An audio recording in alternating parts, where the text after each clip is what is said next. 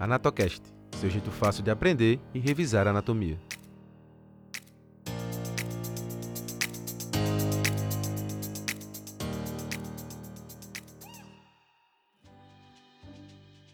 Olá, pessoal!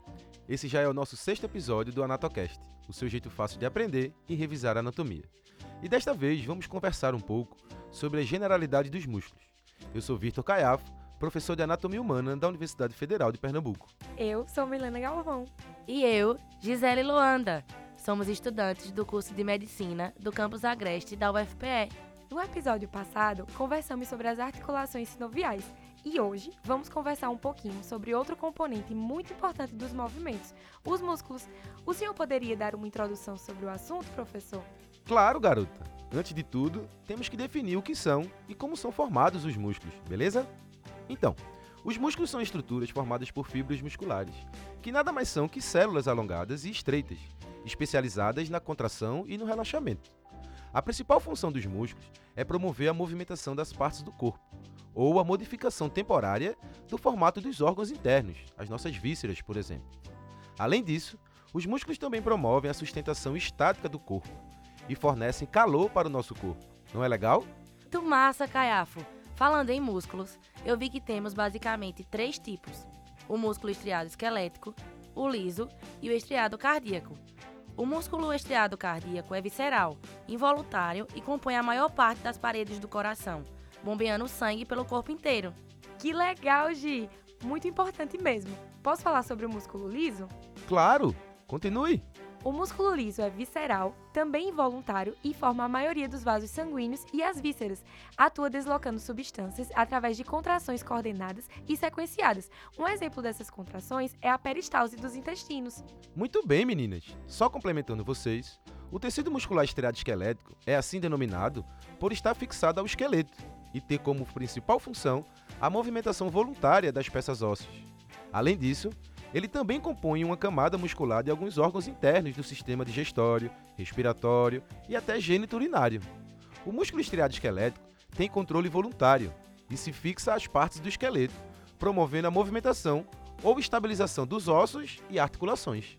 Eita, caiafo! Eu inclusive vi que essa fixação dos músculos no esqueleto é realizada através dos tendões. Verdade, Milena. Por falar neles, você pode explicar um pouco sobre os tendões? Claro, caiafo! São estruturas cilíndricas, fortes, brancas, sem elasticidade e constituídas por fibras colágenas. Sendo assim, os músculos são formados por duas extremidades inextensíveis, os tendões, e um corpo ou ventre muscular, que é a parte realmente ativa durante a movimentação. Estes tendões funcionam como se fossem cordas, prendendo os ventres musculares às estruturas ósseas do esqueleto. Muito legal, Milena. Inclusive, alguns músculos têm sua inserção através de lâminas tendíneas, que apesar de terem a mesma função e mesma constituição dos tendões clássicos, recebem uma nomeação diferente, devido ao seu formato laminar, sendo denominados de aponeurose.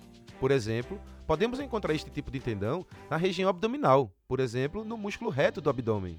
Eita, eu vi isso também!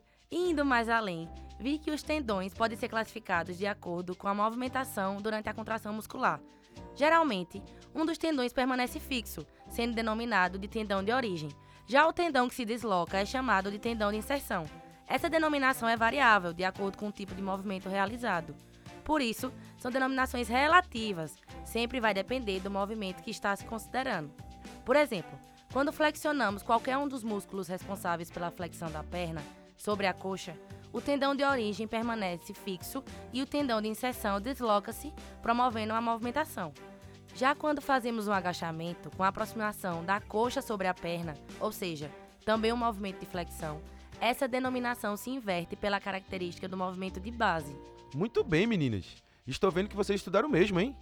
Mas também temos que falar que os músculos esqueléticos podem ser classificados quanto à sua forma, ao número de cabeças, quanto ao número de ventres musculares, quanto ao número de caudas, a inserção, a relação miotendão, a topografia, a função, ao tipo de movimento produzido. Ou seja, temos diversos critérios independentes de classificação, não é mesmo? Alguma de vocês pode falar mais um pouco sobre isso? Eu falo!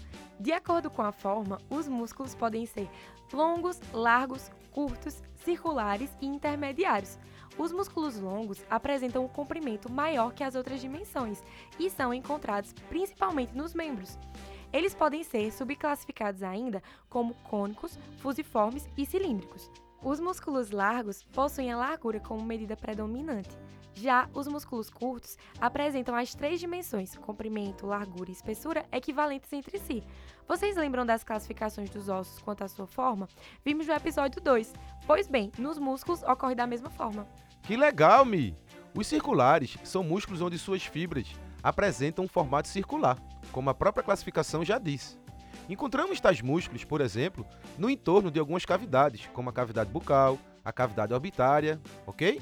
Pessoal, sobre a classificação quanto ao número de cabeças, esta significa que um determinado músculo pode ter mais de uma origem.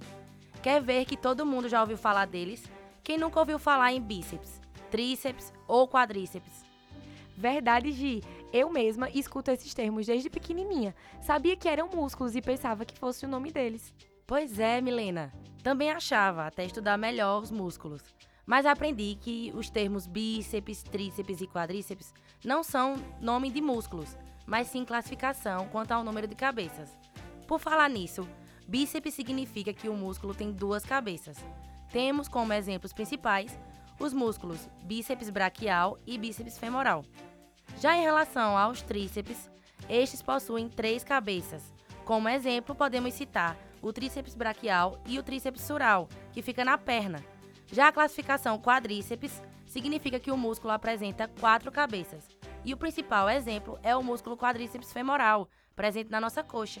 Pessoal, além disso, de acordo com o número de ventres, os músculos podem ser monogástricos, quando possui apenas um ventre muscular, como é o caso da maioria dos músculos estriados esqueléticos. Digástricos, quando possuem dois ventres musculares. Neste caso, os ventres musculares são interligados por tendões intermediários. Como exemplo, podemos citar o músculo oblíquo externo do olho e um músculo que recebe o nome igual à sua classificação, digástrico.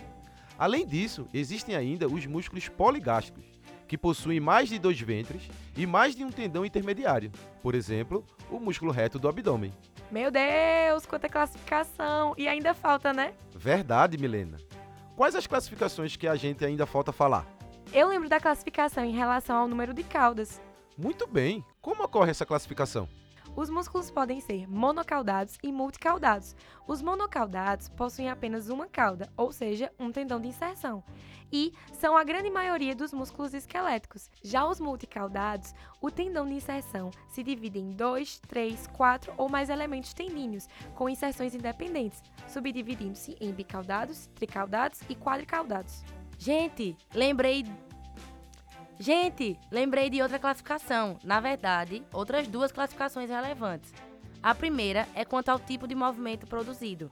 Neste caso, os músculos podem ser agônicos ou agonistas, antagônicos ou antagonistas, fixadores e sinergistas. Bem lembrado, Gi. E a outra, qual é? Ah, Caiafo, a outra é quanto à função onde podemos classificar basicamente os músculos em flexores, extensores, adutores, abdutores, os rotadores internos e externos, pronadores, supinadores, levantadores, depressores e dilatadores. Ok, Gi. Acho que ainda falta falarmos sobre a classificação quanto à relação mio-tendão, onde existem os músculos monopeniformes e bipeniformes. Além dessa, ainda temos a classificação quanto à topografia, onde os músculos podem ser axiais ou apendiculares. E quanto à inserção, ainda temos os músculos cutâneos, que são fixados à pele, e os esqueléticos, aqueles mais clássicos, como já ditos, fixados ao esqueleto. Gente, com relação à nomeação dos músculos, vi que ela ocorre de acordo com a classificação, com a sua função e com os ossos em que eles estão fixados, facilitando mais uma vez os nossos estudos, né, gente? Por exemplo, o músculo abdutor do dedo mínimo é assim denominado, pois produz o movimento de abdução do dedo mínimo. Já o músculo extensor radial longo do carpo recebe esta denominação por realizar um movimento de extensão, localizar-se na região radial do antebraço, ter um comprimento longo e se fixar nos ossos do carpo. Isso, Milena. Assim, temos a importância de relacionar o músculo com sua função principal e de saber as partes ósseas que eles estão inseridos. Meninas, vocês estão super bem nesse assunto, não é? E vocês que nos escutam, também estão? Se ainda não, fiquem tranquilos, porque o Anatocast está aqui, justamente para facilitar esse processo de aprendizagem. Verdade, gente. No começo parece bem complicado aprender e relacionar esses assuntos de anatomia. Já vimos nos episódios passados vários conteúdos, como introdução à anatomia, ossos, articulações e agora músculos. Mas tenham calma e foco. O Anatocast continuará trazendo conteúdos de forma clara e simples para você aprender e revisar a anatomia. E não esqueçam de seguir o Anatocast no Instagram, arroba Anatocast. Deixem seus comentários, dúvidas e sugestões de pauta. O Anatocast é produzido e narrado por Vitor Caiafo, Milena Galvão e Gisele Luanda, e editado por Vitória Mello.